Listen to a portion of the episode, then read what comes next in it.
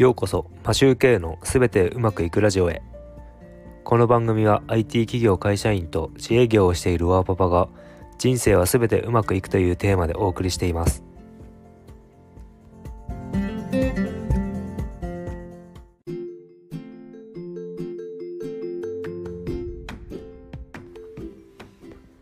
こんにちは。皆さんいかがお過ごしでしょうか？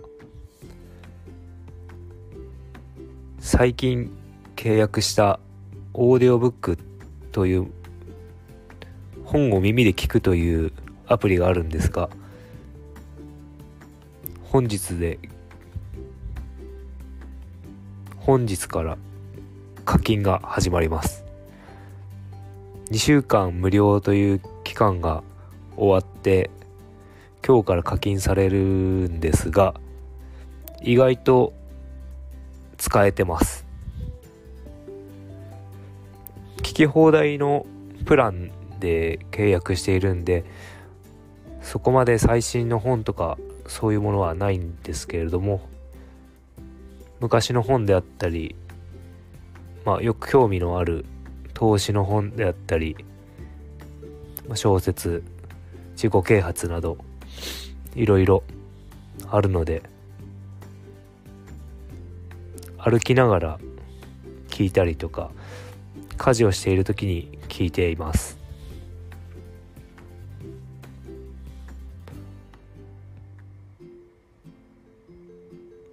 本を聞くという形ですけど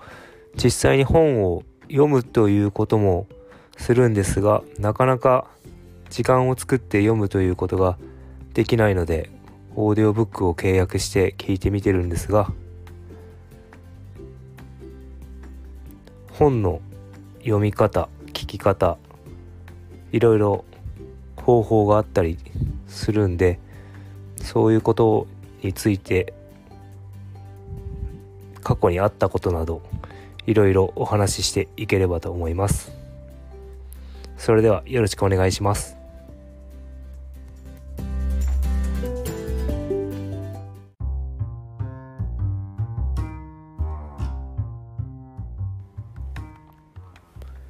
読書についてですが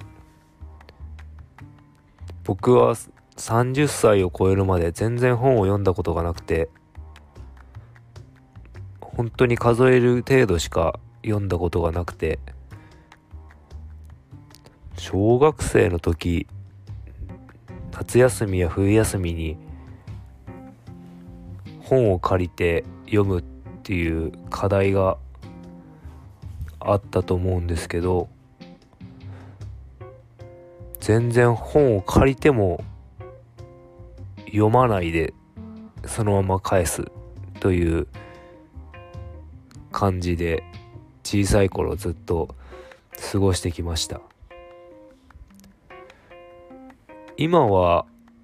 まあ、オーディオブックを契約して本を聞いたり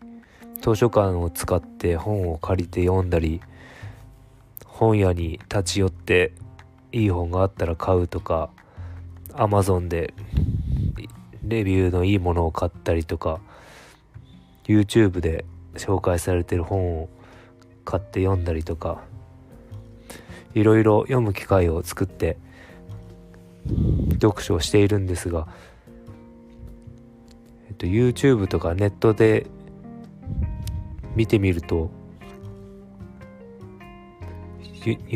47%の日本人は 1, 1, 1, 1ヶ月に1冊も本を読まないという割合が出てるみたいで全然本を読まない国民だという結果が出ているそうです。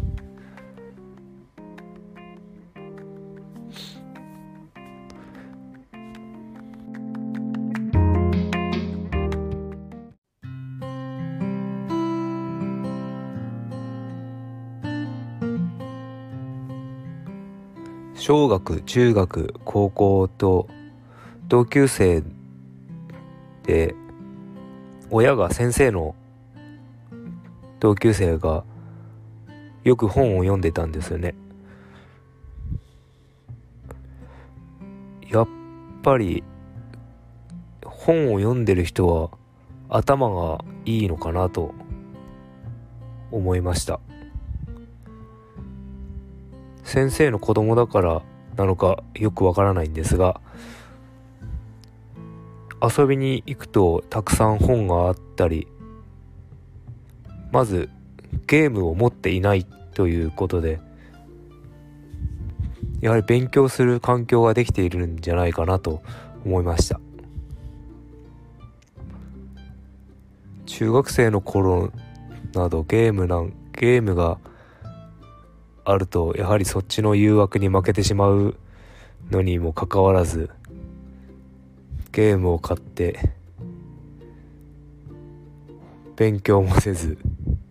本も読まずとなってくると当然そこで差はできてしまいます。今思えばその頃から本を読む習慣ができてればちょっとは頭の出来が違ったんじゃないかなと思いつつ昔を思い出してしまいます。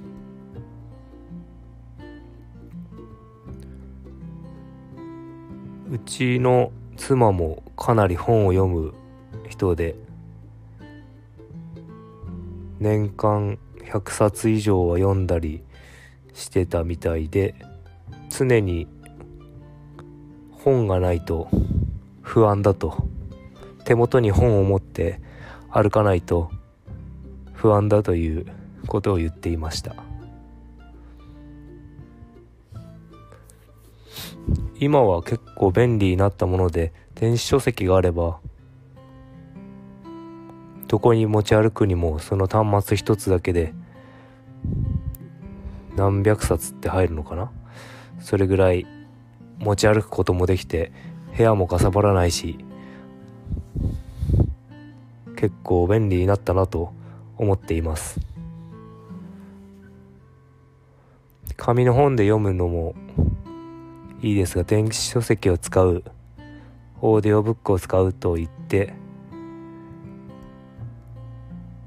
いろんな形で本を読めるので便利にはなったのでこれからも読書は続けていきたいなと思っています。